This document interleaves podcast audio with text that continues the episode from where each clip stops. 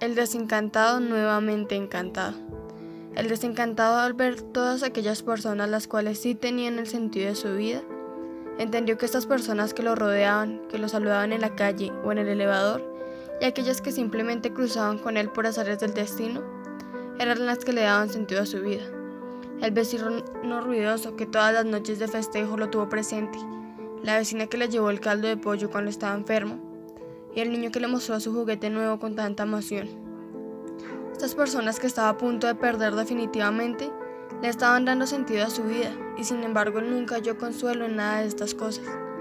El instante en el que se reventó contra el duro pavimento, el desencantado entendió que nada en su desconsolada vida pudo ser más duro que aquel adoquinado, que aquellas noches melancólicas no se asemejaban al dolor que sintió al darse cuenta que el encanto por su vida había vuelto cuando él ya mismo se había arrancado la viveza de su ser.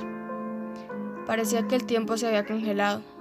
y aunque él ya se había desplomado en el suelo, su alma no dejaba que sus ojos se apagaran. Su alma quería que su cuerpo sufriera un agonizante dolor,